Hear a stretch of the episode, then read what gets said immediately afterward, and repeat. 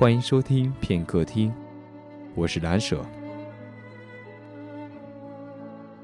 铁皮猴子乔治先生永远失去了能源，他放弃了领导人的位置，放弃了芭蕾小姐。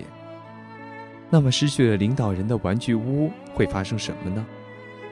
失去了芭蕾先生的芭蕾小姐，又是怎样的呢？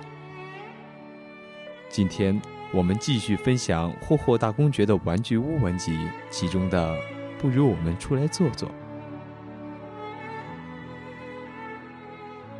铁臂猴子乔治先生下台了，退休了，让位了。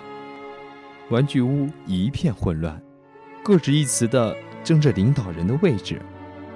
除了他，芭蕾小姐站在很久没有人上弦的八音盒上，周围的喧闹进不了她的耳朵。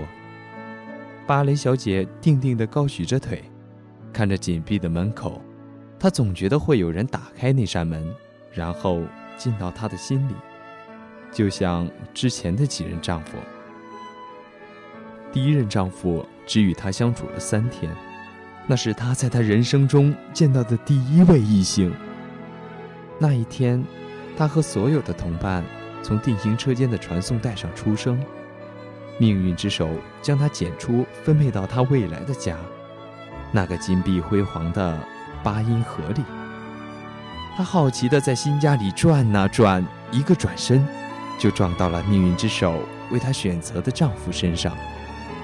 他在他怀里只听见自己的心跳，这就是自己未来会相伴一生的人吗？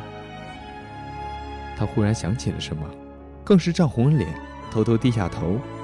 镜子的地面上，她高抬的腿幸运的没有走光，镜子还映出她丈夫的腿，只有一条。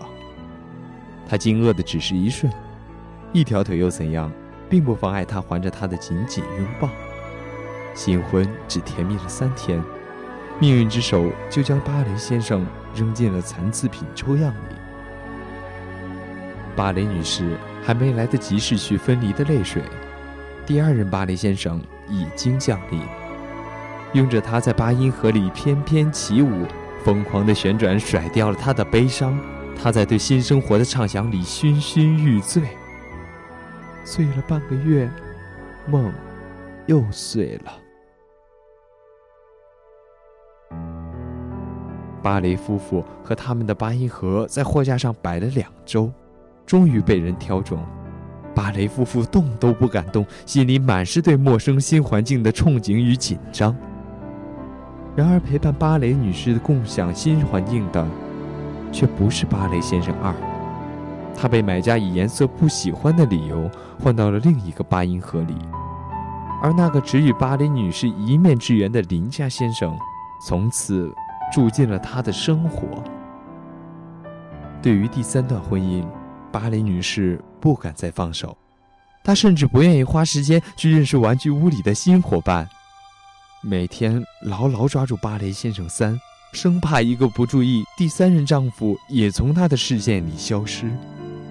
命运对人从不怜悯，期盼的盼不来，想躲的躲不掉。当芭蕾先生三被小主人嘴里的糖浆缠满，从此被埋没在老鼠洞，见不得天日后，芭蕾女士对生活只剩下了绝望。她每天定定地望着门外，心里不可抑制地盼着有人能带她离开。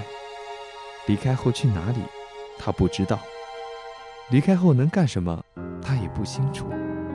离开后能和现在有什么不同，他也不了解。离开后是否还要回来，他也没计划。他只是在心底暗暗哭泣：谁来带我走？芭蕾女士从来不知道，曾经有位铁皮猴子乔治先生，在心里筹划了万般理由，找了千样借口。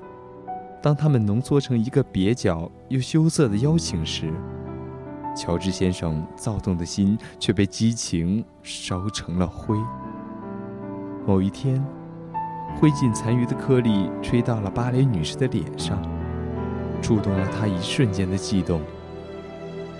她回头环顾整个玩具屋，视野里只有混乱争位的玩具们。她曾经的暗恋者，却遗忘了邀请，自己也被遗忘在角落里。